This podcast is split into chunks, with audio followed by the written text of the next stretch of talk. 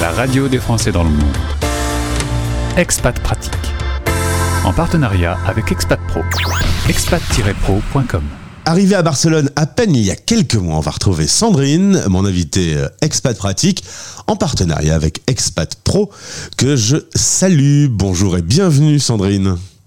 Bonjour Gauthier.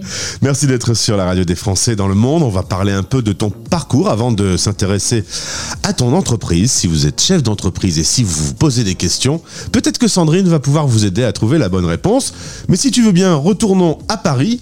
Tu nais là-bas, tu euh, vas décider assez vite, et ça, ça m'a surpris. À 15 ans, tu vas voir tes parents, tu dis bon, je veux bien continuer à étudier, mais à l'étranger, direction l'Allemagne puis euh, l'Angleterre. C'est incroyable d'avoir euh, une envie d'international si jeune. Bah, c'est exactement ça, euh, Gauthier, euh, cette envie d'international qui est un peu le fil rouge hein, de toute ma carrière. elle a commencé très tôt, à 15 ans, dès mon adolescence. j'avais des envies d'ailleurs, j'avais des envies de pousser les frontières hein, et j'ai mis en place finalement une petite stratégie déjà à l'époque pour euh, pouvoir euh, suivre mes envies et ce qui euh, me portait là ailleurs, l'international et l'interculturel déjà. Et quand tu te retrouves à étudier à l'étranger, Allemagne et Angleterre, tu regrettes pas ton choix d'être loin de la famille, dans un autre univers culturel, avec une autre langue? À aucun moment je n'ai euh, regretté quoi que ce soit euh, de ces euh, deux années fondatrices.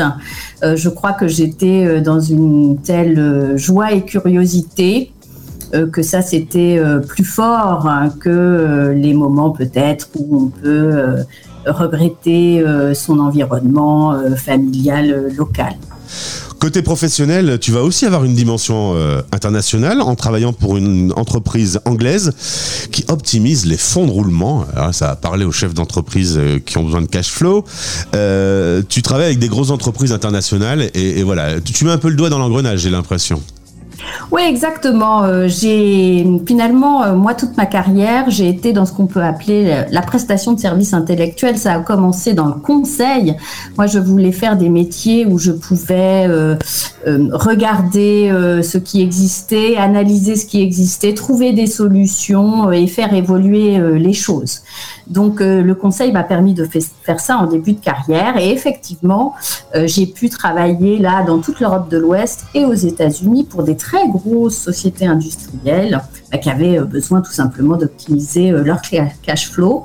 Ça m'a beaucoup servi après euh, dans mon parcours d'entrepreneur, on en parlera peut-être après, parce que cette dimension d'optimisation du cash flow, c'est une dimension essentielle, notamment pour les, entrepreneurs, hein, et, c'est notamment une des raisons de faillite des entreprises. Hein. Donc, on, regarde ça de, de, très près et ça m'a beaucoup servi après. Mais cette première expérience, c'était euh, également euh, la possibilité de travailler dans, une, dans un environnement interculturel avec des euh, équipes qui étaient basées dans différents pays, dans différentes régions du monde, avec une émulation toute particulière. À 29 ans, tu es en France, tu deviens entrepreneur formatrice avec un cabinet de formation qui est basé à Paris, euh, basé sur la communication interpersonnelle. C'est aussi euh, à cette période que tu vas rencontrer ton mari, qui est lui marocain. Vous aurez une fille qui a aujourd'hui 13 ans. Et puis, vous avez une habitude, toi et ton mari, c'est de faire le point ça j'avais jamais entendu. Tous les 10 ans, il y a une grande réunion et vous vous dites quels sont nos prochains objectifs, quelles sont nos envies? Et vous faites une décision, c'est de repartir à l'international. Exactement. Alors, euh, c'est avec plaisir, Gauthier, que lors d'un autre podcast, j'expliquerai euh, cette, euh, cette méthode hein, de poser ses objectifs tous les dix ans. et moi, je le fais notamment avec mon couple et avec ma famille, et ça nous a beaucoup porté dans nos projets de vie toutes, les, toutes les décennies, je dirais. Et là, on fait cet exercice et effectivement, euh, on met en branle un, projet familial qui était un projet euh, d'aller passer du temps au Maroc. Euh, le Maroc, c'est le pays d'origine de, mon mari, donc c'est un pays cher à notre famille. Et nous décidons euh, donc de, partir euh, à Casablanca euh, pour y passer un certain temps, un temps certain. Moi-même ayant, je dirais, bouclé une espèce de cycle décennal entrepreneurial en France, puisque ça faisait plus de dix ans hein, que je dirigeais ce cabinet de formation à Paris. Et donc, euh, c'est Casablanca pendant six ans. C'est là que tu vas y créer euh, GL Shift, qui est ton entreprise actuelle. Une entreprise que tu vas inventer euh, un peu comme une, une tortue. Hein. Tu peux l'emmener sur ton dos. tu sens que ça va bouger. Et c'est chose faite quelques années plus tard, puisque ton mari a une proposition pour partir à Istanbul, direction la Turquie. 16 millions d'habitants, une ville qu'on connaît pas très bien d'ici, mais pourtant très jeune et très dynamique. Mais tu y vas avec ton entreprise sur le dos. Exactement. Donc euh, j'avais euh, j'avais euh, ma marque hein, GNL Shift. Donc GNL, tu l'as compris, hein, ce sont les initiales de mes deux noms, Jelin Lamrani et puis Shift parce que là l'entreprise prend une dimension internationale et Shift c'est le fait de se transformer, le fait d'innover, le fait de changer et c'est bien ce que je fais dans mon troisième métier qui est le métier de coach. Euh, et euh, ma société, euh, GNL Shift, c'est une société de coaching professionnel. Donc grâce à ce mouvement vers Istanbul, je dirais que ma pratique prend une dimension encore plus internationale qu'elle n'avait au Maroc et elle me permet de mettre en place les approches et les outils pour prester auprès de mes clients en Europe et en Afrique dans les deux langues, en français et en anglais. Alors ça se passe très bien, mais euh, ton mari a à nouveau une autre proposition et vous allez décider de partir à Barcelone. Vous y êtes donc installé depuis quelques mois seulement. Euh, la première impression est plutôt euh, agréable. Hein. Je vois que quand tu me parles de Barcelone, de la mer, de la convivialité, d'un espagnol que tu connaissais et qui est finalement revenu assez vite, c'est un endroit dans le monde qui te plaît bien. Oui, alors ça m'a beaucoup frappé euh, en, préparant euh, notre venue à Barcelone, euh, quand je, parlais voilà de notre prochaine mobilité internationale à mon entourage, à des collègues, à des amis. tout le monde m'a dit ah bah Barcelone, vous avez tiré le gros lot, c'est formidable, vous mhm. allez vous y plaire, c'est quasiment idyllique. Et je dois dire que la réalité va plutôt dans ce sens. C'est une, c'est un atterrissage euh, à la fois agréable et d'une certaine manière un peu plus connu pour nous parce que nous sommes dans l'Union européenne, nous sommes avec une langue que nous maîtrisons plus ou moins et on est dans un environnement aussi à Barcelone qui est très internationalisé puisque la ville hein, s'est beaucoup développée sur euh, le digital euh, et sur euh, les, les, entreprises de la tech et de l'IT. Donc c'est vrai qu'il y a, on sent ça très clairement ici. Et bien sûr, il y a tout ce qui fait que la ville est très connue de tous les touristes pour ses avantages du monde, hein, multiples. Bien sûr, pour ses avantages multiples. Ton entreprise grandit aujourd'hui, elle est complètement inventé, c'est-à-dire qu'on y trouve tout en ligne. C'est du coaching, mais euh, sur le site, il y a des vidéos, il y a des accompagnements personnalisés. Euh, tu accompagnes les entrepreneurs dans leurs différentes évolutions avec trois grands pôles, trois grandes cibles. Euh, parlons d'abord des fondateurs dirigeants. C'est pas simple toujours d'être fondateur, il faut savoir prendre parfois de grandes décisions. et là, tu peux intervenir, tu peux les accompagner, tu peux faire un petit bout de chemin avec eux. Tout à fait. Donc, euh, tu sais, le, coaching, hein, c'est finalement euh, le fait d'être euh, en alliance avec ses clients dans un processus qui va susciter chez eux une réflexion qui va leur permettre de créer et de maximiser leur potentiel, hein, personnel ou professionnel.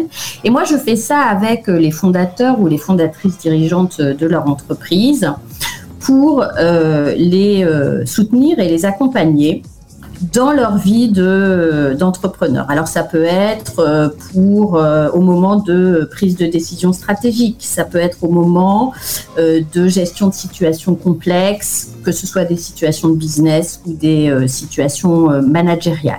Et ça, je le fais comme tu l'as souligné, très souvent à distance, avec des approches et des outils qui sont euh, adaptés euh, bien sûr à la réalité euh, des entrepreneurs et qui, que je peux proposer de manière totalement à distance. Et le distanciel, puisque tu as connu aussi le présentiel, aujourd'hui, est-ce qu'il y a au moins un désagrément de, de, de, travailler à distance où il y en a vraiment plus? Il y en a quelques-uns qui me disent qu'il n'y a, même plus de différence aujourd'hui, hein, mais... Pour moi, il n'y a pas du tout de différence. Et c'est vrai que euh, moi, j'ai beaucoup travaillé à distance, même dans mon passé euh, de consultante. Donc, euh, pour moi, ces outils sont là de manière assez naturelle. Je dirais que le désagrément, c'est tout simplement que tu ne rencontres pas la personne en réalité. Et le plaisir de rencontrer la personne en réalité, il, voilà, c'est quelque chose de réel et il permet des connexions euh, tout simplement réelles. Mais moi, je pense que euh, le distanciel euh, permet des connexions qui sont autres. Et je pense que nous ne sommes qu'au début de la découverte du distanciel, des connexions qui sont autres. Euh, deuxième cible, tu travailles avec les managers et leurs équipes euh, quand la boîte grandit. Euh, parfois, justement, il y a des salariés qui partent à l'international, donc il y a l'interculturalité qui rentre, et, ça, c'est un sujet qu'on adore sur l'antenne. Et puis, la troisième cible, bah, c'est simplement quand la personne a envie de, de redéfinir son profil personnel. On va dire que tous ceux qui ont un peu cette âme de chef d'entreprise ou de management peuvent avoir un coup de main en passant par ta société.